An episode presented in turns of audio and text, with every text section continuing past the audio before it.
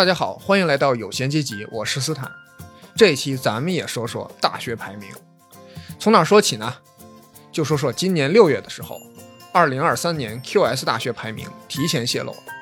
这个 QS 啊，也是国内的学生、家长、学校、用人单位最在意、最重视，也是在全国范围内知名度最高的一个大学排名。这个排名的泄露啊，着实让学生圈子，尤其是留学生和准留学生。这个圈子里面掀起了一阵波澜。等到正式放榜的那天呢，不出所料，跟提前泄露的排名完全一样。最让大家注意的，就是北大在这个排名里排名第十二，清华排名第十四，超越了排名第十六的普林斯顿，排名第十八的耶鲁和排名第二十的康奈尔大学，可以说是提前迈入了世界一流大学之列。于是呢，网上就有了一个段子说。以后清华北大的学子只能含泪屈尊去耶鲁深造了。当然有意思的是呢，就在六月 QS 榜单公布之前，二零二二年的五月，人大正式宣布退出世界大学排名。当然，此前南京大学、兰州大学也相继宣布退出世界大学排名。当然，也有人说了，说人大退出是因为成绩太差了，面子上实在是挂不住。毕竟人大在 QS 上的排名一直非常的低。低到国内八十名左右，世界六百名开外。当然，这和国内对人大的认知完全是不同的。因为在国内吧，人大就算排不进呃前五、前十，应该也是这个实力应该也是有的，对吧？但是另外也有人说了，说人大还有南大、兰大的退出，代表了我国试图建立自己的一种文化自信，是体现中国大学、中国教育、中国文化的自主性和勇气的英雄之举。当然了，就在人大、南大和兰大毅然决然地退出排名，彰显我国教育自主性的时候，上海市政府却偏偏又在六月发出了一份名为《关于助力复工复产实施人才特殊支持举措的通知》，其中提到，对于毕业于世界排名前五十名院校的留学回国人员，取消社保缴费基数和缴费时间要求，全职来上海市工作后即可直接落户。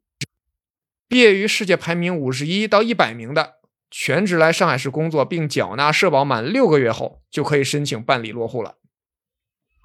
当然，这个通知啊，没有点名所谓的世界排名前五十、排名前一百到底根据的是哪家排名，但无疑这又将世界大学排名这一话题重新摆到了所有留学生面前，当然也给了所有这个留学机构一个宣传的机会啊。而且这一次学校排名不再只是互相夸耀和鄙视的这个背景资料，而是成了实打实的政策优惠。说起大学排名，在国内比较有名的，我觉得无非两个：QS 和软科。软科其实就是咱们中国的上海交大做的一个排名，QS 是一个英国的一个这个呃私人公司做的一个排名啊。还有一些比较著名的排名，比如说《泰晤士报》的啊 US News 的世界大学排名，声量相对来说小一点。当然，关于各个排名在打分标准上的这个相互优劣啊，各种评论已经分析的比较清楚了。甚至连 QS 中国区总监张衍博士的履历也被扒得一干二净，这儿我就不多说了，大家自己可以去网上查一查。其实我倒是想说，与人大类似，在各自国家内声誉很高，但放到各个世界排名上就表现的实在有些差劲的学校，其实不在少数啊。以我比较了解的英国学校为例，有两所学校，一个是圣安德鲁斯和一个是杜伦。这两个学校在国内的知名度其实是不高的，但都是老牌名校。前者圣安德鲁斯是威廉王子和这个凯特王妃的母校，后者和牛剑一样，也就是牛津剑桥一样，采用着古老的这个学院制，主教学楼是有着百年历史的世界文化遗产。学术声誉仅在牛剑之下。我们举一个例子啊，在二零二二年英国《卫报》完全大学指南里面，请注意啊，这份排名是仅仅针对英国国内学校的，对吧？所以它不算是世界大学排名。在这个里面，圣安德鲁斯排名第三，杜伦排名第四。当然，前两名不用说了，牛津、剑桥。可以说，这两个学校在英国国内。的这个家长、学生和学术圈里算是拔尖水平了，但在主流世界大学排名里面呢，这两个学校就让人表现的一有有点一言难尽了。杜伦在二零二三年的排名中，就是这个 QS 里面啊，下滑了十名，堪堪进入前一百。在其他几个排名中，都徘徊在这个百名开外，甚至二百名开外。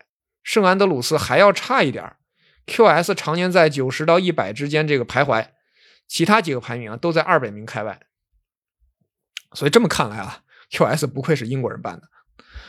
呃，为什么会出现这种情况呢？说到底啊，还是大学排名的计算标准造成的。为什么在卫报里的排名，圣安德鲁斯和杜明排名高呢？因为卫报的排名很看重学生满意度和教学满意度等这些指标，它完全是为英国本土学生挑选这个大学准备的，很适合那些小而精的学校。为什么呢？为什么说适合小而精呢？因为他学生少呀，学生少，那开的课少，师资力量可以更集中。你想想，你在一种大课的环境中得不到老师的照顾，对吧？得不到很多的一对一的辅导，那你的满意度肯定是要下去的。那为什么在 QS 等世界排名里面，这两个学校的排名又低呢？因为这个排名啊，很看重这个论文发表质量，啊，发表数量、国际师生比、雇主声誉等这些指标，它完全是为了服务海外留学生群体而准备的。这又很适合那些大而全的学校。所谓大而全，就是一些综合院校，专业多、学生多、老师多。这些学校需要 QS 排名替自己打广告。拉学生，搞创收，对他们来说，这一点公关费啊，当然这个公关费人家可没承认过啊，不算啥。牌子响了，自然就有源源不断的国际的生源慕名而来，也就实现了名利双收。当然了，挑选大学或者说一个人做出重大决定，本来就混杂着很多不可量化的因素。咱们就比如说，我高中的时候，我数学老师就跟我说。对于上海的学生们来说，上交和复旦就是他们心目中的清华和北大，他们不会在乎说清华和北大排名在这两个学校之前的。你可以想象，里面肯定会有一点，就是说上海同学自己的这种乡土情节，这对英国人来说也是完全一样的，对吧？但这种情节是绝对不会被记入任何排名的计算指标中去的。呃，说起来一件有意思的事儿啊，就是前一阵儿在。德意志终于看到了回国曙光的老同学沃克，也他也之前做客过我们的节目啊，跟我吐槽说，自己的学校明明在这个德国国内雇主声誉排名第一，却连在这个上海的落后榜单中连影儿都看不见，所以大概亚琛工大和人大算是同病相怜了。那既然所谓的这个世界排名主要是服务于希望通过吸引国际留学生创收的学校。那么，我们就有了第二个问题：中国大学参与这些排名有什么用？至少就我个人啊，在我的学校里的所见所闻说，我们这个年级为数不多的几个留学生，一个是出口转内销的南美华裔，跟中国人完全没区别，就是中国人，对吧？中国话说的，连他自己当地的本国那个外国话都不会了。一个是北朝鲜来的金姓神秘同学。四年中几乎不怎么来上课啊，偶尔来几来几次也是瞎糊弄，对吧？大概家里也不缺个能安排工作的爹。还有一个呢是来自宝岛台湾的同学，一个来自韩国的同学。这两个同学呢，学习还都是比较认真的，至少我没见没见过他们刻意缺勤，是吧？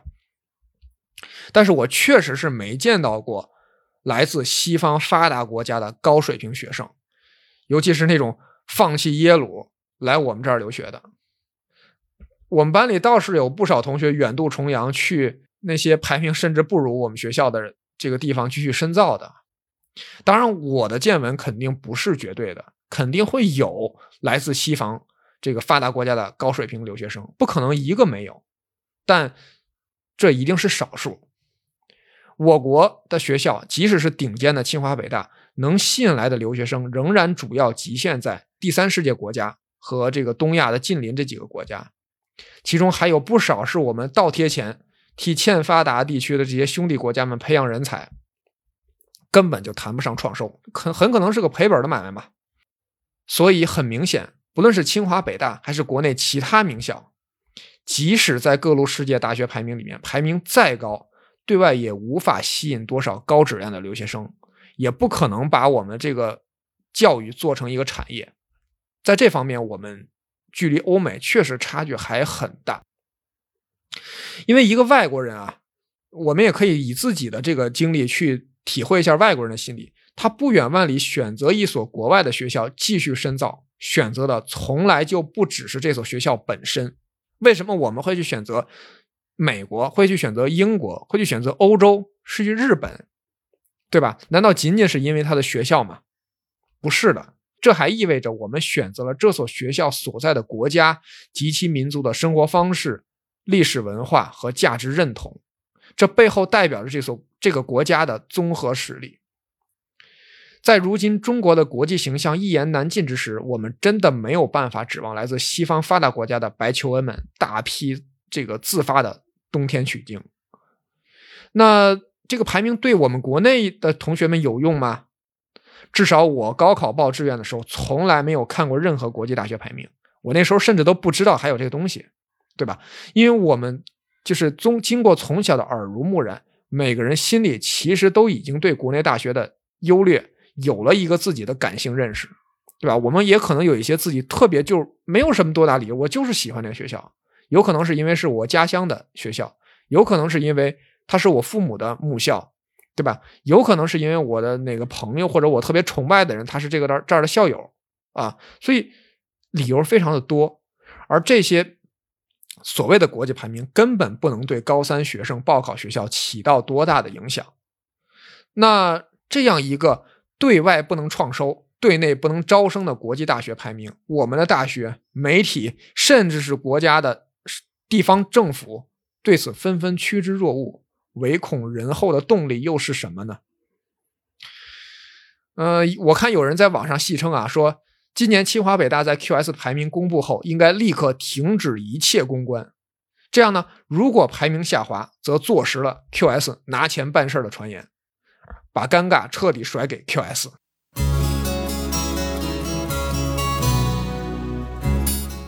当然，笑话归笑话啊，我想没人相信，一九四九年至今没有培养出任何一位菲尔兹奖和诺贝尔奖的清华和北大能够把东京大学抛在身后，更不要说康奈尔、耶鲁啊这些学校了。要知道，二零二一年的诺贝尔物理学奖的获得之一真锅书郎便是东大。根正苗红的博士，对吧？而且这样的杰出校友，东大已经有了十位。也有人说，而且总是说，诺贝尔奖代表的是过去，但也就是这同一批人，当然只是说可能是这同一批人啊，也会经常随后嘲笑美国没有历史啊，我们有五千年历史。当然，的确，严格的说，这些人的说法没错，诺贝尔奖的确只一。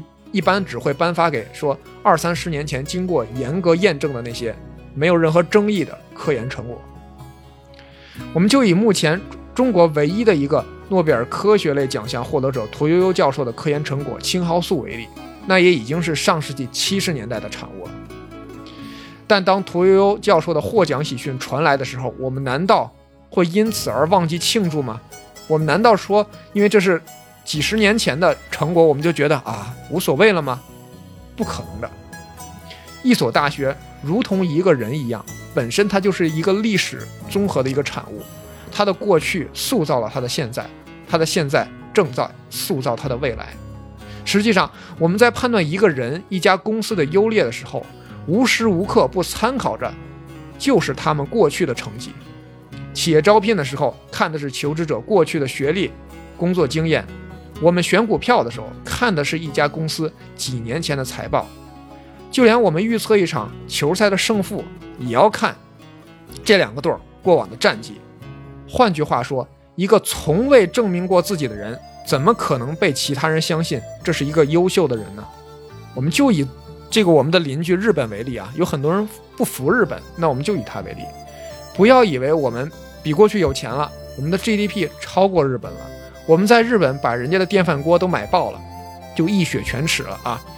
我们在我们就可以在电视剧里随便嘲笑人家了，下一步就可以超英赶美了。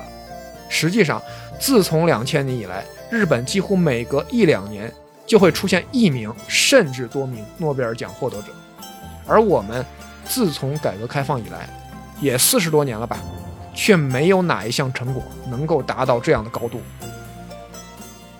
我们如何能够大言不惭地说，我们的学校竟会比一个几乎年年都会出诺贝尔奖的获得者的东大强那么多呢？